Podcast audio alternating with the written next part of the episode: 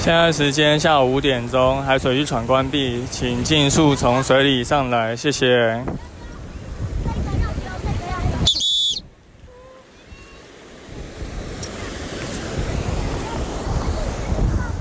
Hello，大家好，欢迎你收听今天的救生日常，我是焦哥，欢迎来到我们救生日常的创业人生第二次的录音，噔噔噔噔，很好，因为还是没有溺水意外嘛，所以。为了实现这个之前说的频繁的录音这件事情，那来录一点跟水安全不一定那么有关，可是跟焦哥在经营这个游泳教育品牌像一条鱼 like a fish 有点关系的内容。那我们今天要来讲的主题是客户沟通与电子报经营。有，如果你有在看那个我们像一条鱼的官网的话，你就会发觉其实我们是有电子报的哦。只是它出现在一个很不显眼的位置。那后来因为疫情关系，在家这段时间，焦哥把它重新设计了一下，所以现在变成在一个很显眼的位置。所以它是一个关于戏水安全的电子报。那里面我们会讲到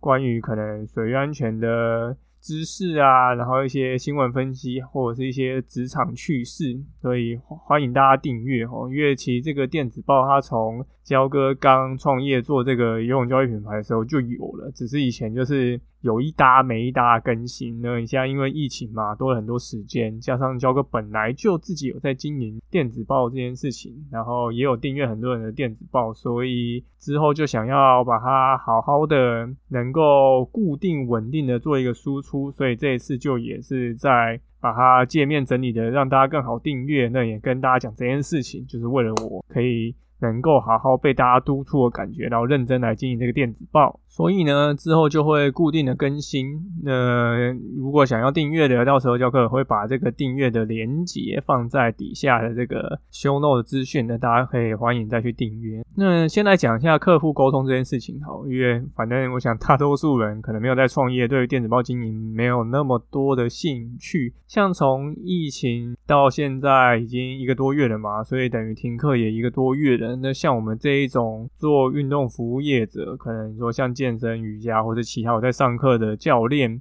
或者是场馆，其实都会有义务要去跟已经报名缴费的学员做沟通。那有些他可能是有会籍的，那要怎么延期？要怎么呃去做一些调整？那如果是像我们一样是纯教课的话，那教课同样学生也是先缴了一个学费在嘛？那这个学费他报名的课程有没有使用的期限呢？那或因为疫情有没有可能转线上，或者是其他调整的方式，以及最重要的。可能在疫情期间情况下，可能大家生计上或者是手头上会比较紧一点，那可能当然就会有些人会觉得，我短期内可能就使用不到这些运动服务了，那我是不是要执行退费的这个动作？尤其是有些运动可能并不一定那么必须吼，然后客单价比较高，然后像游泳啊，哎，游泳又是一个 有淡旺季的一个运动，所以。如果我们这个夏天又一直都这样没有解封，然后一直下去，那如果你说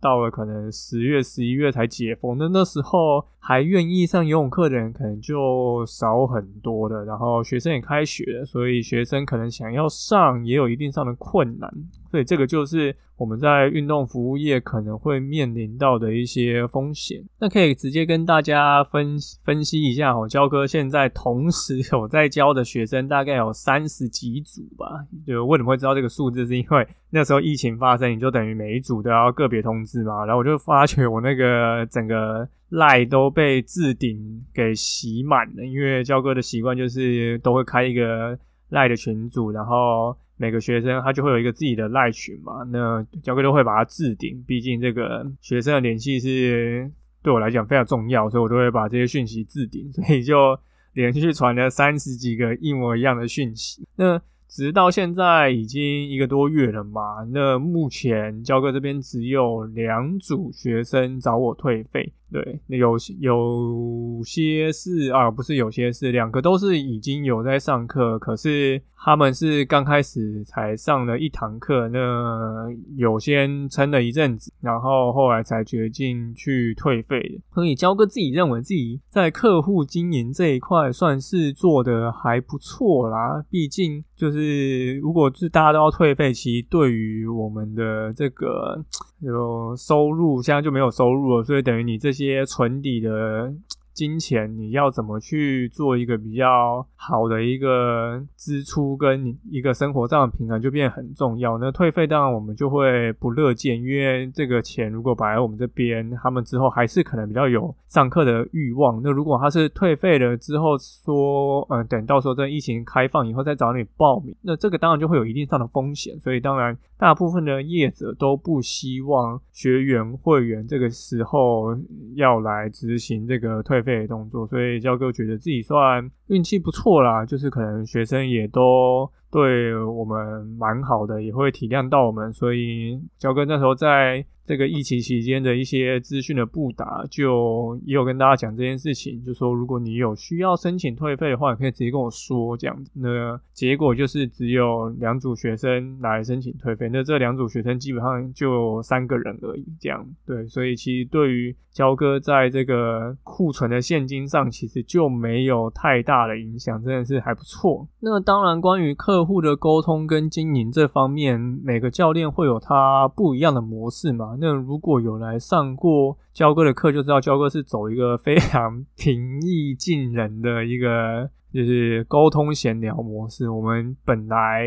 在做这个荷兰游泳教育品牌，我们教的本来就是水域安全跟水中自救。那当然你说这些内容是蛮专业的，可能我们并不是那种呃比较像是教竞技式的。那竞技式的你会有很多。呃，动作的细节的要求，那我们也会看到传统的游泳教育环境，老师跟学生其实是比较有一个阶级感的。那阶级感其实。嗯，我个人会觉得会比较没有办法这么的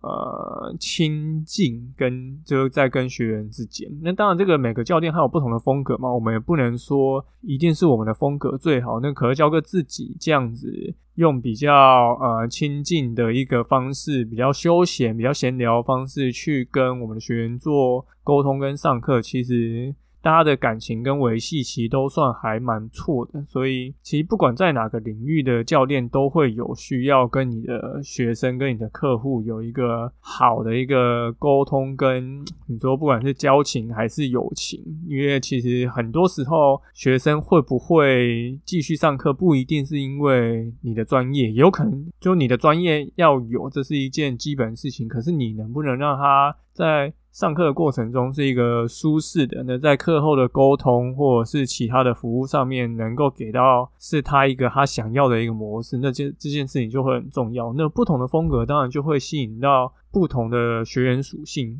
所以教哥当然也有教过想要那种严厉指导型的学生，可是他来。上了一堂体验课之后，他后来就没有继续再报后续的课程，所以可能就我们不是属于同一个风格，可能我的这一种教学方式就不是他想要的这一种教学模式，那可能我们就变是比较没有缘分，成为就是有更多的就是交流。所以像焦哥自己平常在教课的时候，刚开始其实就是呃就会先暖身嘛，然后就会开始聊天打赛一下，问一下。最近呃的工作状况啊，或者是呃，你就最近有没有去做什么事啊？有没有看什么剧啊？有没有好看的电影书可以推荐啊？有没有去哪里玩啊之类的？或附近啊有夜市有没有去逛？就是会聊一些闲聊话题，也会聊一些个人的话题。那这这个当然就会取决于你对于这个学生个性的了解，那他适不适合去聊这种比较 personal、比较私人的话题？所以。也不是要大家一刚开始就去，呃，好像装熟，然后让你们好像是很好，然后去就是问了很多人家私事，然后想要让你们关心更密切，而是可能我们刚开始接触到新的一个学生的时候，我们都会先判定，哎，先用一个比较呃比较正常、比较通俗的方式去聊天跟教学，然后去看一下学生他自己在教课过程中的一些反应跟回应，他是比较属于哪一类型？他可能是比较喜欢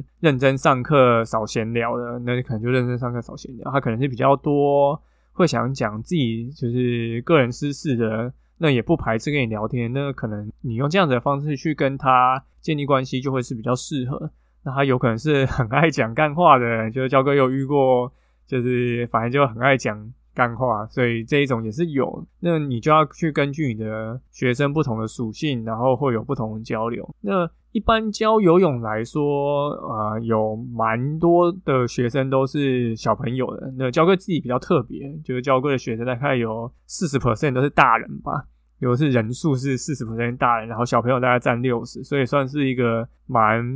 平均的一个比例。那你跟小朋友的交流沟通，当然也是会有一套可能你自己比较适应的模式。那你的风格其实也会对应去吸引到这类型的家长，像教个学生。蛮特别的，我教的小朋友有可能快一半都是那种是自学，他是自己呃家长会去安排小朋友的一个教学进度，他并不是走传统体制内的教学，所以这类型的家长他可能就对于各种问题或是教法就比较开放性，那他们对于。呃，我目前的教学模式，然后教的比较不是传统的模式的接受度就相对的会比较高，所以你的教学模式跟你的交流模式也会对应到吸引是怎么样的一个学生家长。毕竟小朋友喜欢你的教学模式，可是家长也要喜欢你的教学模式，才是他有可能会持续跟你一起上课的一个动力。因为家长才是付钱的那一个嘛。那我们自己在跟家长的沟通上，其实也是在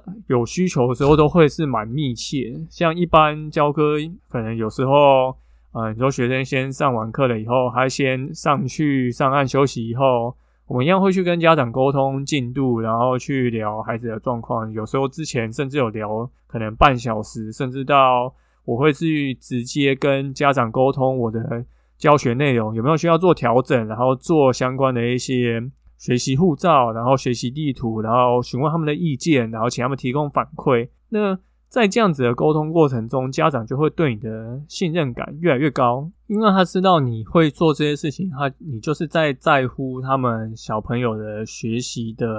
呃程度，然后学习的目标都是有在去做调整，所以这件事情就会对应到他对你的信任感的增减。那聊怀寄电子报这件事情，其实这个也是对客户经营的一种方式，像我就。都会叫我的学生去听我的 podcast，因为我的 podcast 讲的不止在游泳池教学的时候会讲的观念跟内容，可能还讲到很多上课的时候来不及教的一些很重要的防溺教育的东西，所以我都会叫我的学生去听，不管是大人还是小孩。那小孩的话，家长基本上真的还是会有，就是家长播这个教课 podcast 给小朋友听。对，当初。焦哥后来做这个救生日常的 p a r k 节目，其实最主要的目的就是为了去讲很多防溺观念、水域安全观念这些内容，因为这些可能你并不一定在上课都有办法就是讲完，或者是他们讲完可能听完就忘了。那透过这个 p a r k 其实。他们就可以再去复习，然后去把这些他们应该要学的这些知识给补。那这个其实也是间接在建立我们跟学员之间的信任感，就是一种客户经营。那电子报也是一种方式，我也会请我的学生去订阅我们的电子报，因为这些电子报内容就会帮助学生可以在他们可能有些人是习惯用 email 或是看电脑。网页这样子去做学习的，那这种方式就一样，也可以不断去建立跟堆叠我们的信任感，那就会在我们在客户的经营上会做得更好。所以就是大家如果有兴趣或有时间经营的话，其实各种跟。呃，你的学生跟你的客户会沟通到管道，教科其实都蛮推荐去做经营的。不管是你说透过声音、透过文字、透过影像，或是透过见面去交流，其实都会有不同的信任感的增强方式。那这些都可以帮助你在你想要做游泳教学、游泳教育这一块的路上会走得更好。好，那今天的救生日常就到这边，刚好今天在做电子报整理，明天就要发出我们电子报系列的第一封信了，所以。已经设定好明天早上发，所以你还没有订阅的朋友们，赶快去订阅我们的电子报，就在我们的 show note 资讯，那之后就会固定的发。呃，你现在订阅也会送我们这个最新的荷兰游泳教学的教学地图啊。虽然现在没有办法去游泳池或者溪边练习，可是你们还是可以在家里去做这件事情。那之后也可以把它印出来护背，你就可以自己带去溪边或海边或是游泳池帮小朋友做练习。当然，如果你是大人的话，我必须说，其实荷兰游泳的内容不是那么容易做到的，所以即便是一个会游泳的大人，你也不一定能够完成它。所以，赶快去订阅，你就会收到这个。肖哥制作最新的这个荷兰游泳教育的地图的电子档，那你就可以自己在印出来，或是下载下来看。好，那就感谢你收听今天的救生日常，我是焦哥，欢迎到我们的 Apple Parks 留言，并给我们五颗星，或是来追踪我们的 IG 啊。肖哥最近 IG 也重新开始经营了哈，真的是时间多，什么事情都可以慢慢开始去建立，所以也欢迎去我们的 IG 追踪，然后有什么问题或想听什么内容，也都可以。私讯跟我们说，我们就下次再见喽，拜拜。